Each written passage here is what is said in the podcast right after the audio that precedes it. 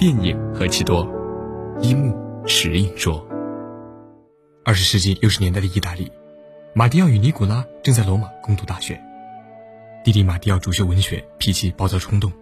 面对期末考试考官，他仍然推崇喜爱的激进派诗人，与老师发生口角，最后甚至以罢考示威。而哥哥尼古拉主修医学，性格善良宽厚。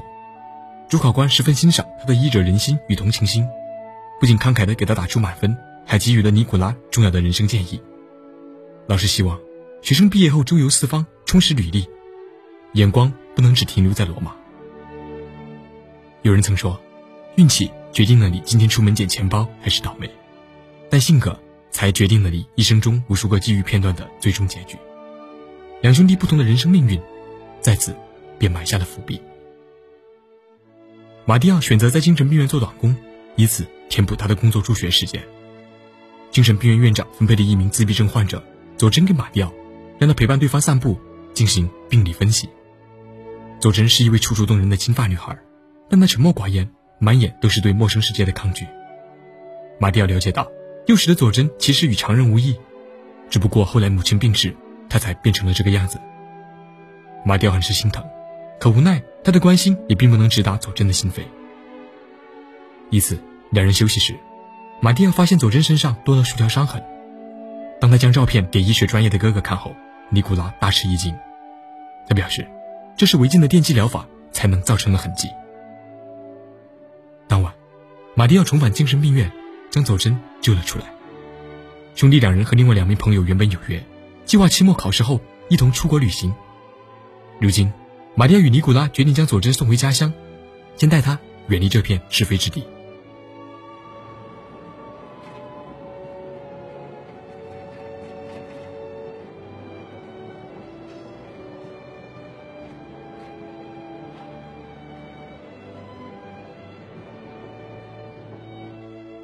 三人在农场借宿的一个晚上，睡不着的马蒂奥在佐真床边捡了一个本子，只见前几页全是奇怪的涂鸦。而末尾处却写满了一排排“亲爱的马蒂奥”。第二天，他们长途跋涉，总算找到了佐真的生父。不料佐真父亲已经成立了新家庭，女儿佐真对他来说也早已成为了累赘。马蒂奥愤怒不已，与对方发生了冲突。哥哥尼古拉连忙上前将双方拦下来，决定从长计议。两兄弟等最后想到，他们可以将佐真送去意大利最好的病院，至少这样。可以远离很多人面兽心的医生。在车站等待时，马蒂奥与佐真走进了一家便利店。见佐真的目光全在点歌机上，马蒂亚便根据他的手语点了一首或是图利尼的歌曲《谁可》。佐真害羞地望着对方，原先眼中的涣散无神，在歌曲的悠扬下，突然还晴了起来。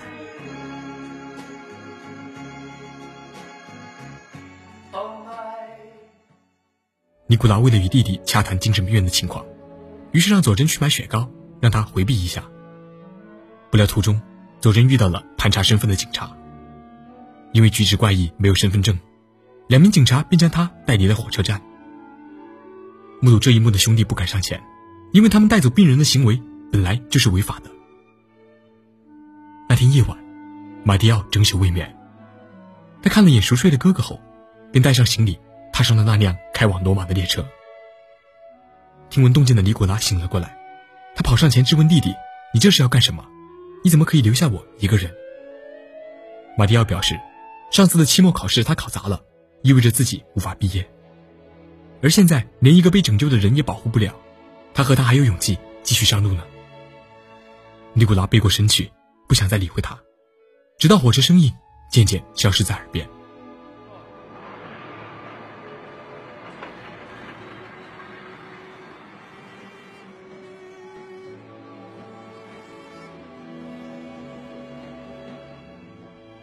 自从那晚分别后，兄弟两人便踏上了一条截然不同的人生道路。尼古拉蓄起胡须，成为了一名踏遍四方的游学者；马蒂奥则剪了一头利落干净的短发，投身军队，成为了政府的皈依者。一九六六年年末，佛罗伦萨发生了一场大水灾，尼古拉为此放弃了继续前行的想法，回到祖国，加入了抢险志愿军中。在此，阔别多年的两兄弟终于重逢了。不过他们彼此心照，知道对方和自己早已不是一路人，所以一场短暂的团聚后，兄弟两人便再次分开了。尼古拉在志愿队里邂逅了美丽的女钢琴手茱莉亚，两人一见钟情，并决定共同前往都灵。尼古拉继续研究他的医学，而茱莉亚则投身到了许多运动中。八年后，茱莉亚为尼古拉诞下了一名女婴，但家庭中早已出现的裂痕，并没有因为孩子的出现而得到修复。茱莉亚不甘心做一名家庭主妇，也不甘心在平静的生活里相夫教子。他加入了一个极端左翼组织，成为了一名狂热革命分子。那天夜晚，正值尼古拉回家为父奔丧前夕，茱莉亚接到头目命令，派遣他去刺杀一位右翼政府高官。半夜时，茱莉亚亲吻女儿告别丈夫，准备收拾行李独自离开。尼古拉闻风而至，上前追赶，但他实在挽回不了，这注定殊途末路的结局。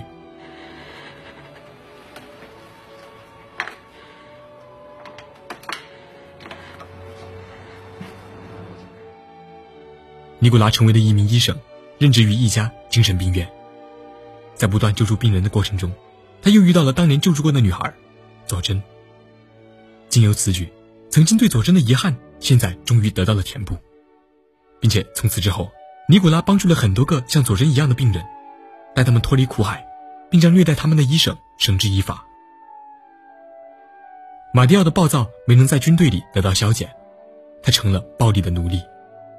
在一次镇压都灵的暴乱中，马蒂奥为了替队友报仇，不惜将叛乱分子打成残疾。他因此受到了处分，被上级革职，并调去了西西里的一座岛城巴勒莫。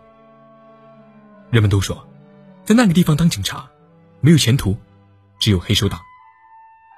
马蒂奥本着一腔热血，决定从头开始，但他的每次正义之举都会因围观者的漠然渐渐消退。一次任务时，马蒂奥遇见了一位拿相机的女孩。美拉利，他喜欢用镜头寻找神秘，这与擅长观察的警探马蒂奥很快一拍即合。美拉利告诉对方，自己不会在巴勒莫屈居一生，他已经参加了图书馆考试，一定会离开这座岛城的。马蒂奥表示，如果你要走，那就去罗马，因为罗马有全意大利最好的图书馆。两人分开前，马蒂奥自称自己叫尼古拉，随后便在对方的世界中消失了。虽然只有短短一面之缘，美拉利却记住了这名自称尼古拉的男人。一九八二年的夏天，马蒂奥重返罗马，加入了罗马警备队。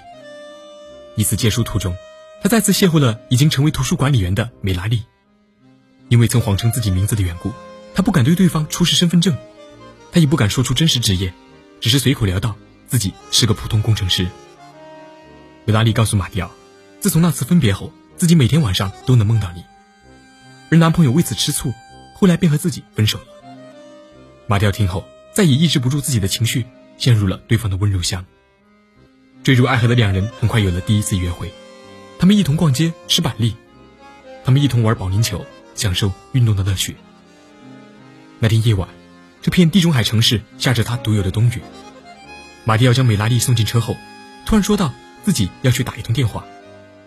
可在电话亭里，马蒂奥只是站着，没有拨通任何号码。面对生活，他一直在逃避，就连感情上，他也自认为无法给予对方幸福。马蒂奥回到车里，谎称自己将要出差，十五天后才能回来。美拉利在座位下找到了一串项链，问对方是送给女朋友的吗？马蒂奥回答：“是送给你的。”一整晚，车内的两人耳鬓厮磨。那两颗心也走到了一生中相隔最近的地方。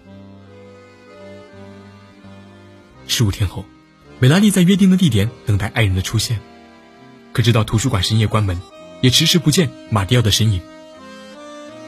独留一人的美拉利带着失望回家，但她不知道，马蒂奥的汽车此刻正缓缓跟在自己身后。马蒂奥轻踩油门，让车身接近了对方，但他还是不够坚定。一扭头，便眼睁睁放走了自己最爱的人。那一年的新年夜前夕，马蒂奥还在警局加班审讯两名贩毒者。大毒贩为了脱身，所以买通小毒贩揽下了全部罪责。马蒂奥的倔强脾气不会容许发生这样的事，但小毒贩的自愿沉默还是令他无比心寒。这时，美拉利突然出现在警局，他质问马蒂奥：“为什么隐瞒真相？为什么谎称自己叫尼古拉？”马蒂奥说自己会给出一个解释，但不是此时此地。望着马蒂奥远去的背影，梅拉利心动的说道：“你喜欢书本，是因为随时可以放弃他们，但生命有别，由不得你一个人做主。”马蒂奥听后，转头面向美拉利，怔了一下，随后带着生气的口吻告诉对方：“我的生命，我一直做主。”那天夜晚，自从搬回罗马便一直在外独居的马蒂奥，还是选择了回家与家人们一起跨年。尼古拉、妈妈与姐妹朋友们通通在场，那是这个家庭十几年来最幸福的一晚。马蒂奥本想融入他们一起玩卡牌游戏，但他坐了一阵子后。还是觉得自己与这个家格格不入。没一会儿，他便不告而别，独自回到了租屋里。马蒂奥一遍遍地拨通美拉蒂的电话，想要在新的一年来到前寻得对方的原谅。可米拉利仍在气头，对此无动于衷。直到他想接电话的时候，对方却碰巧挂了。马蒂奥走到阳台，在一声声窗外喜庆的烟花声下，给房东养的植物浇了水。随后，他缓缓脱下了鞋子。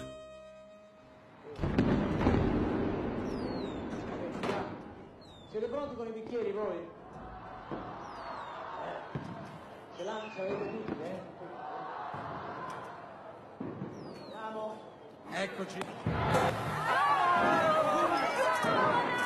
Auguri. Buon anno, buon anno a tutti. Auguri. Auguri davvero.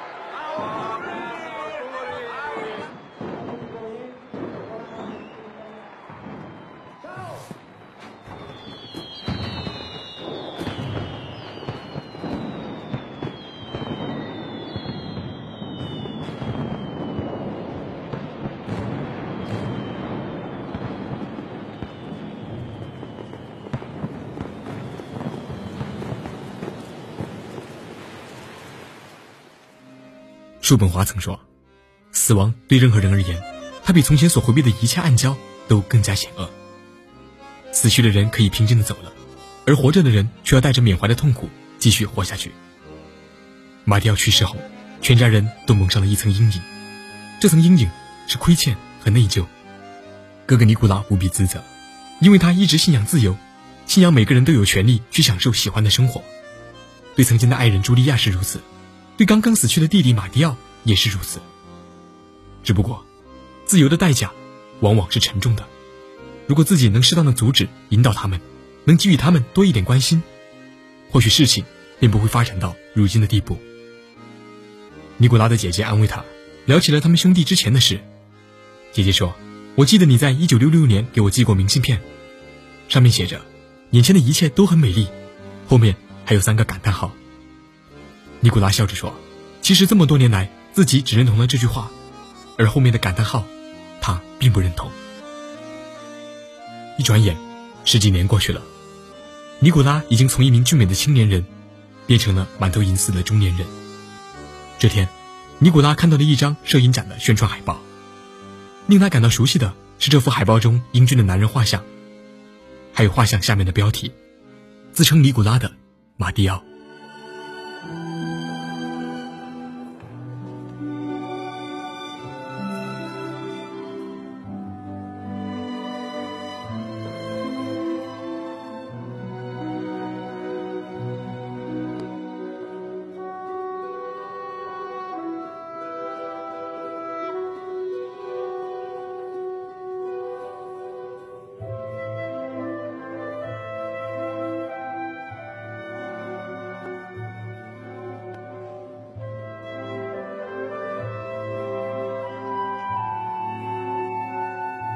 一番长途跋涉，尼古拉终于找到了照片的摄影师美拉利。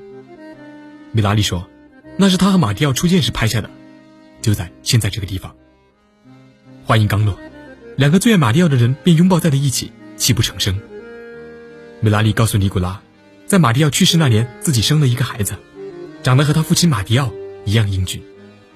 虽然马蒂奥离开了，但这名孩子却能让他活着，作为他生命的延续。因为孙儿安祖的出现，尼古拉的母亲终于又有了精神寄托。老人也决定辞掉罗马的老师工作，搬过来和孙儿一同生活。一次扫墓时，安祖十分好奇父亲长什么样。尼古拉叔叔说：“他就像阿喀琉斯一般，他知道天主将会把他带走，因为天主会将最好和最爱的人送到地球，让他们留下印记，使后人不会忘记他们。而你是那枚印记，你的父亲马蒂奥便是那名最好的人。”在许久的相处中。尼古拉与美拉妮两人暗生情愫，但他们知道这样的感情有悖伦理，所以双方都选择了克制。两千年的时候，尼古拉的女儿结婚了，而他也与美拉丽在婚礼上重逢。两人肩并着肩，在乡间小道上缓缓前行。他们内心揣着同样的心事，却都不敢开口先提。两人在爱情与伦理的中间，一路走着，走着。